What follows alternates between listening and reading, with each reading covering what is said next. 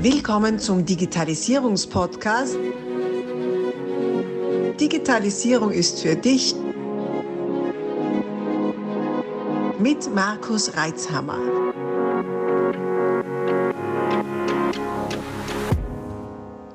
Du hörst Teil 3 dieser Podcast-Folge. Solltest du die vorigen Folgen noch nicht gehört haben, so stoppe jetzt, geh zurück, damit du auch keine Inhalte verpasst. Ansonsten viel Freude mit dem dritten Teil. Ja, ja, ja.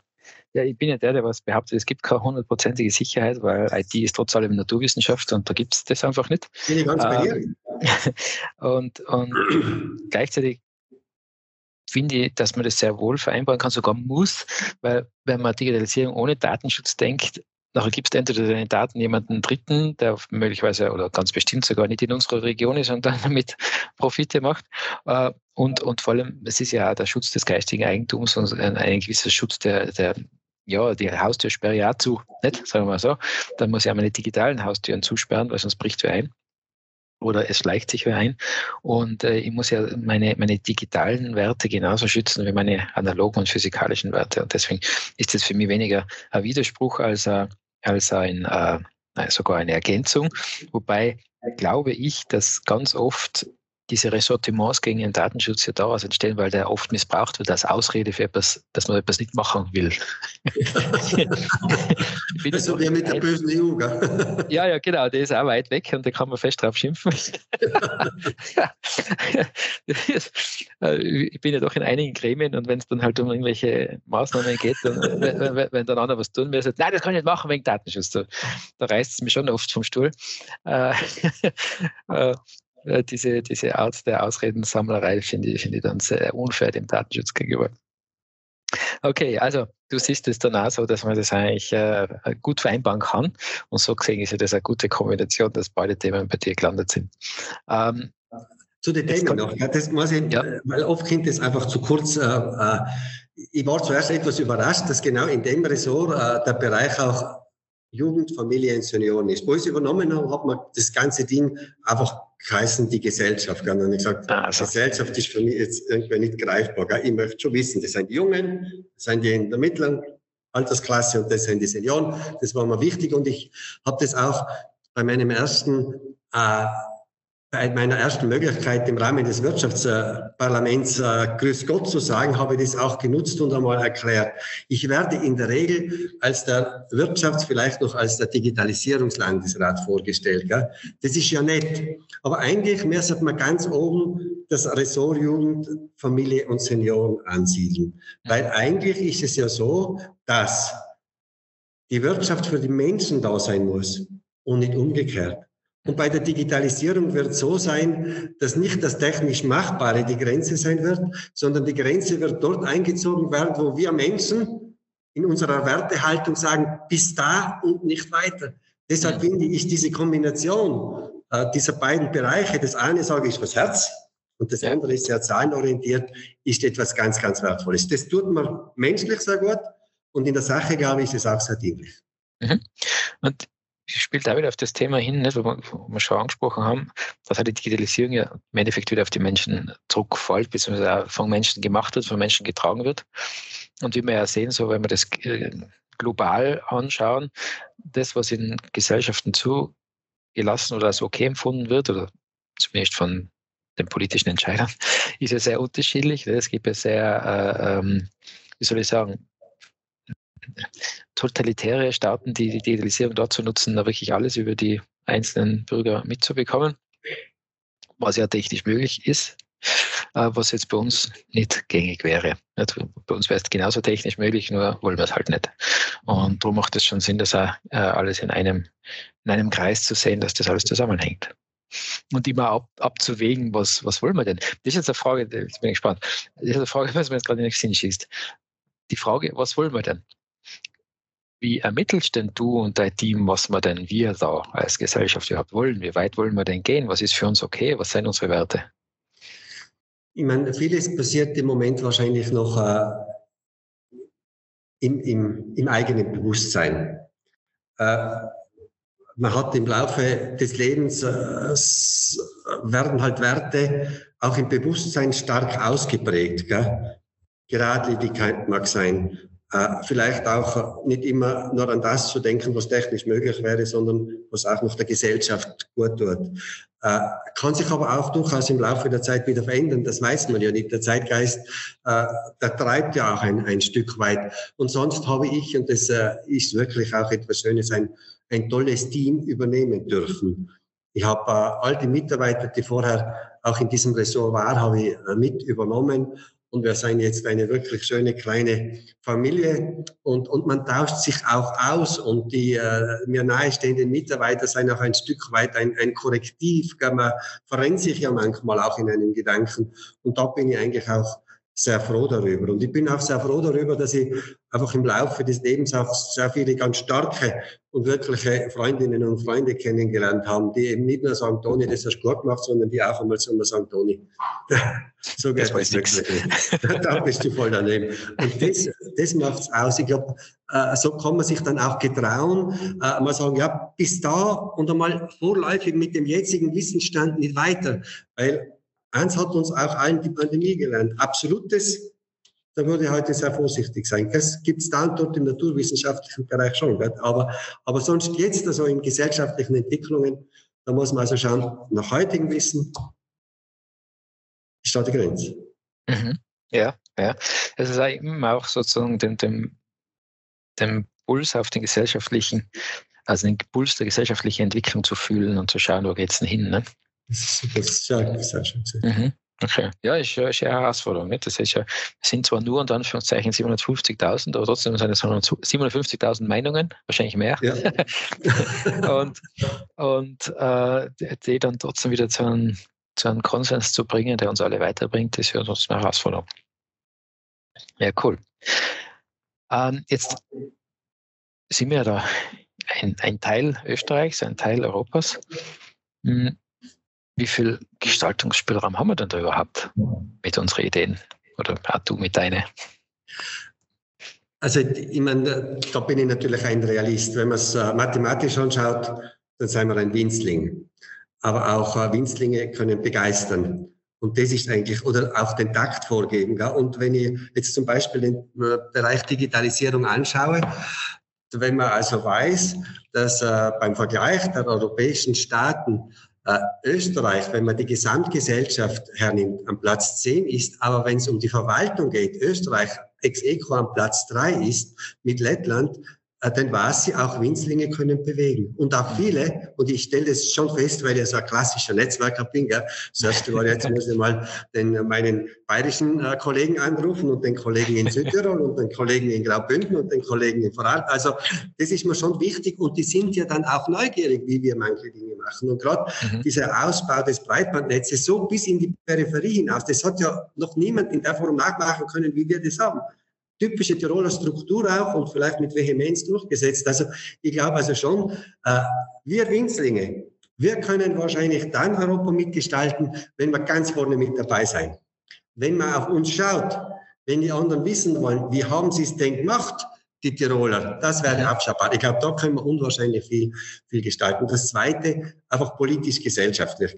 Ich bin ein ganz großer Fan von Europa. Ich möchte es einfach so einmal sagen. Und wir haben jetzt in diesen letzten zwei Jahren schon erlebt, die Grenzen gern zu und die Grenzen gern auf. Und es ist für mich müßig, darüber zu reden, wer hat Fehler gemacht und wer hat es falsch und wer hat es... Für mich gibt es immer ein ganz gutes Beispiel.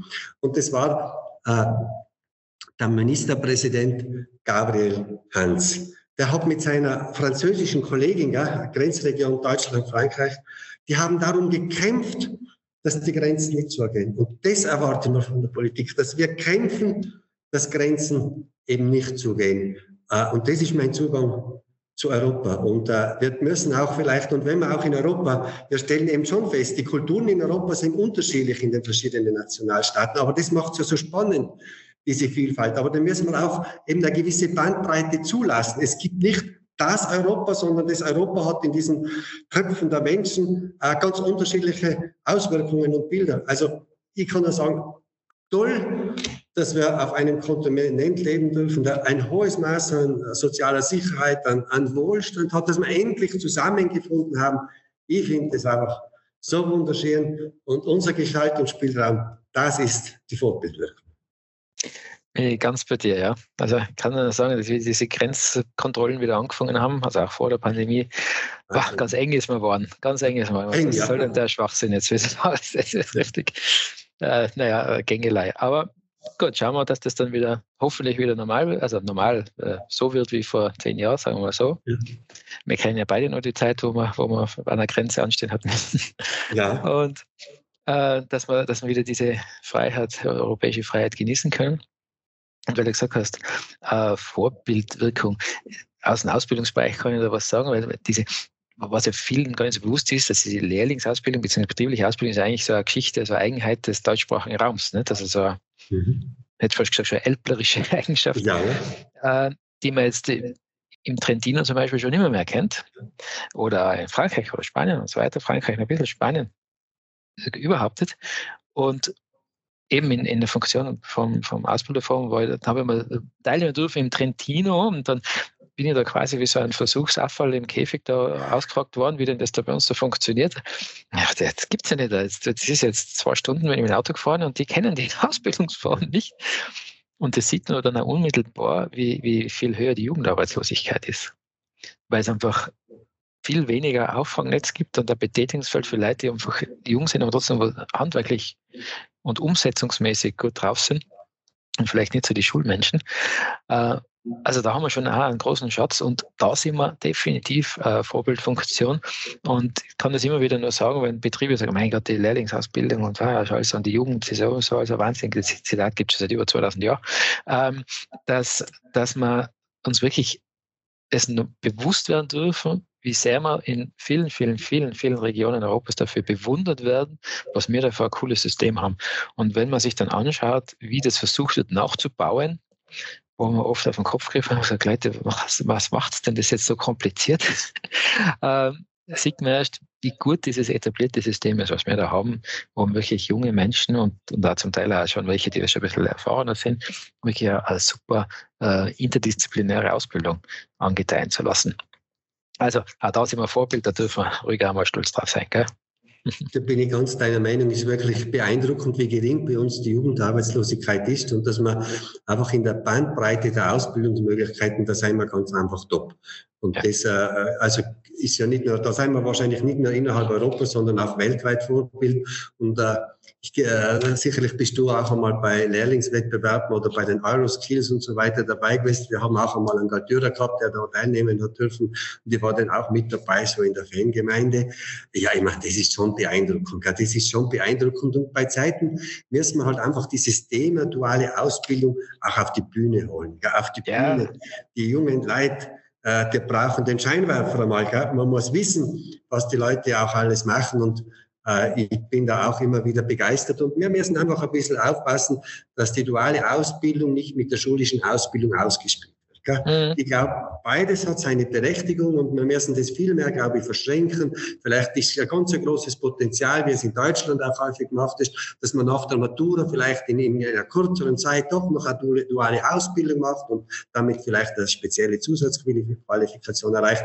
Also ich glaube, da, äh, das ist auch noch nicht zu Ende gedacht. Da gibt es immer wieder etwas Neues und äh, ich glaube, äh, das Ziel für uns alle ist es, dass junge Menschen äh, einfach eine Arbeit machen dürfen, von der sie vielleicht ein Leben lang begeistert sind oder dass sie zumindest der Basis ist, auch wenn sie in ein anderes Berufsfeld wechseln, dass sie das mitnehmen können und denen das unwahrscheinlich hilft.